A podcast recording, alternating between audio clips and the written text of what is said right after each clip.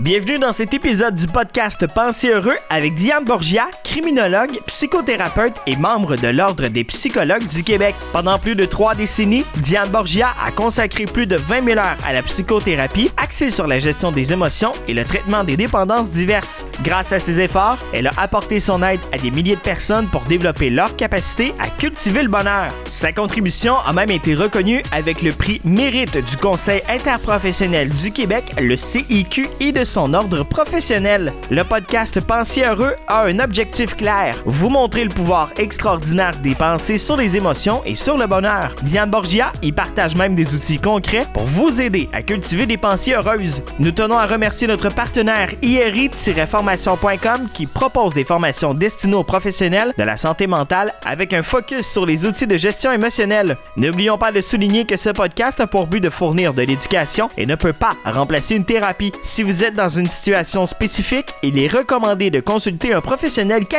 Nous espérons que cet épisode vous apportera de nouvelles perspectives. Bonne écoute!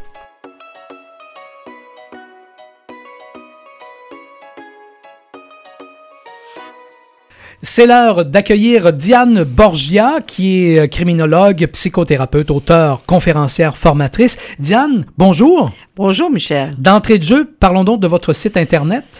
Bien, mon site internet euh, qui est tout en rouge à la couleur de mon livre Oui, hein, d'ailleurs, c'est vrai. Amour toxique de la codépendance à l'amour de soi. Alors, ce site euh, se veut euh, être une bonne source d'information pour les internautes.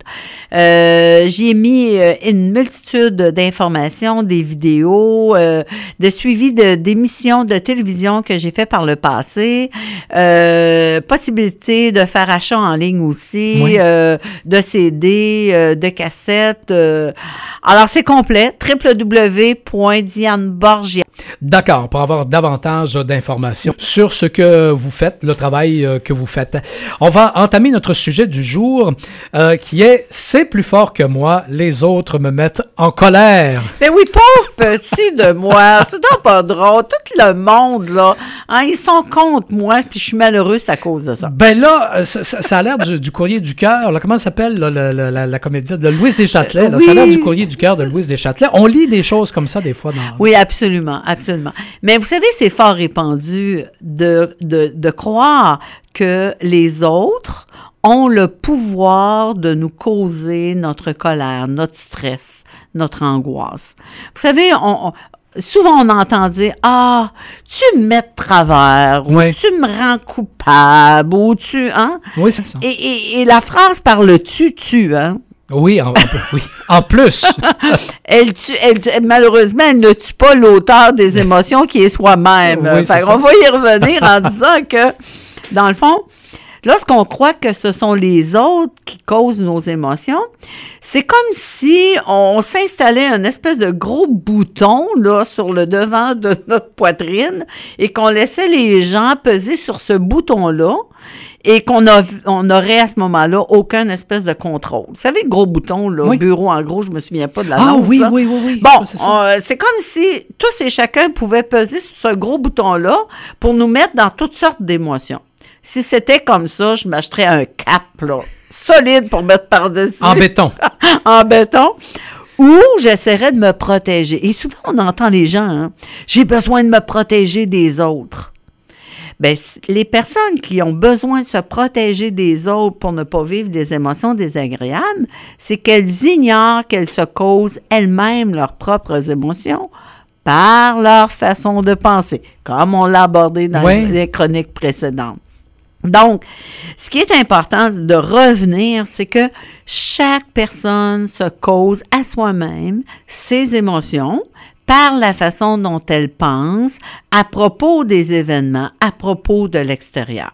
Donc, on n'est pas des vilains pantins que tout le monde peut tirer les ficelles puis qu'on va ressentir toutes sortes d'émo- d'émotions. Heureusement que c'est pas le cas parce qu'on serait dépendant des autres.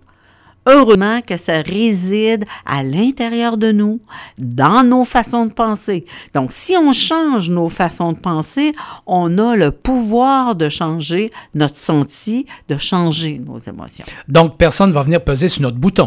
Ben, c'est impossible parce que dans les faits, ce bouton-là n'existe pas.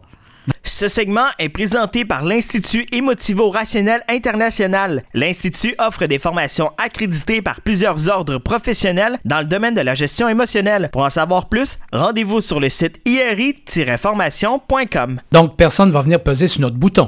Ben, c'est impossible parce que dans les faits, ce bouton-là n'existe pas. Ah. Il Donc, n'existe pas. Ce qui existe, c'est la cause principale de nos sentis, de nos émotions, par la façon dont on pense. Donc, nous créons nous-mêmes nos propres émotions par notre façon de penser. Vous savez, il y a un, un- proverbe qui dit, ce qui trouble les hommes, ce ne sont pas les choses, mais les jugements qu'ils portent sur les choses. Ah. Donc, ce ne sont pas les événements, ce ne sont pas les choses, les autres, mais les jugements. Et moi, je change jugement pour pensée.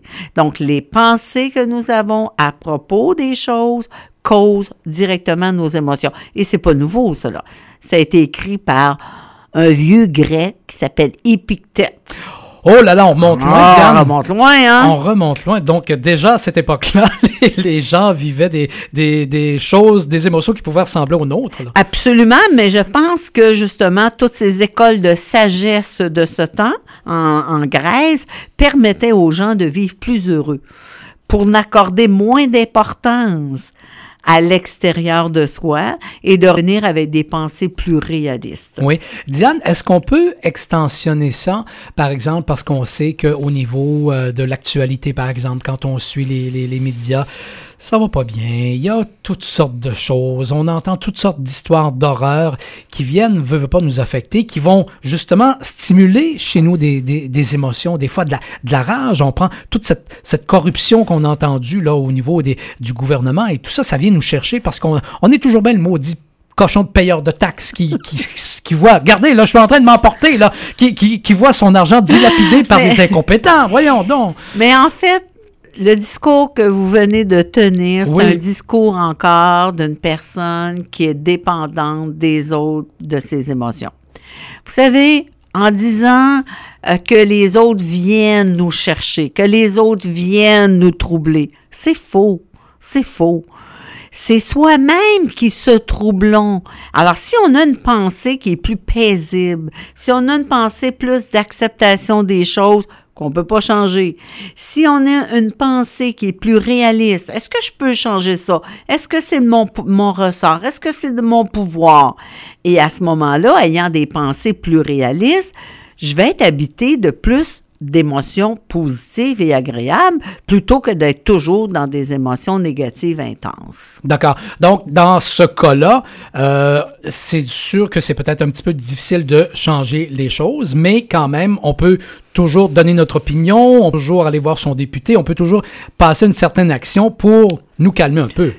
Oui, mais faut pas oublier que ce n'est pas en changeant les autres ou les choses que ça va nécessairement changer nos émotions. D'accord. Parce que si on reste avec la même idée après, OK, l'émotion va rester là. Donc, il faut cesser de croire que les autres, OK, peuvent nous mettre en colère, que les autres peuvent nous troubler émotionnellement et accepter le fait que chaque être humain se trouble lui-même par sa façon de penser, par l'ensemble des idées qu'il y a dans sa petite cassette. Oui, là. oui, oui. Et c'est cette cassette-là, au fur et à mesure de nos chroniques, que nous élaborons un peu plus comment faire pour changer ces pensées-là. D'accord, parce que ça pourrait aussi s'appliquer dans le monde du travail, avec des collègues de bureau, ça s'applique partout. Absolument. La semaine prochaine, l'acceptation serait la clé du bonheur. Et oui, c'est une des clés. On va en parler avec euh, grand plaisir. Bon, ben c'est une des clés. J'ai hâte de. Est-ce qu'on est-ce qu'on va passer à travers le trousseau? du- Possiblement, mais en tout cas, on va en avoir au moins une. bon, ben excellent. Merci, Michel. Merci beaucoup, Diane. Bonne semaine.